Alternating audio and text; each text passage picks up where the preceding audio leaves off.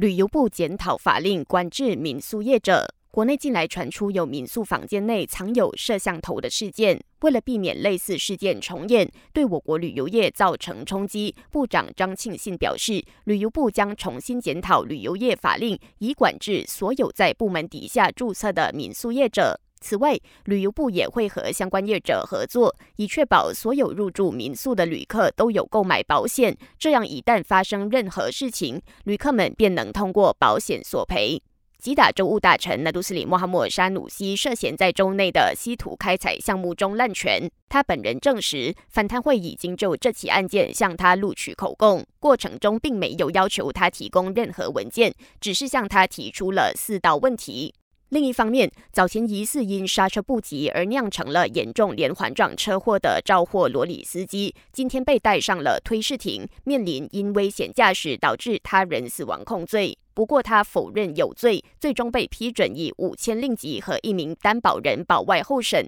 每个月也需到警局报到一次。案件则定在下个月二十五号过堂。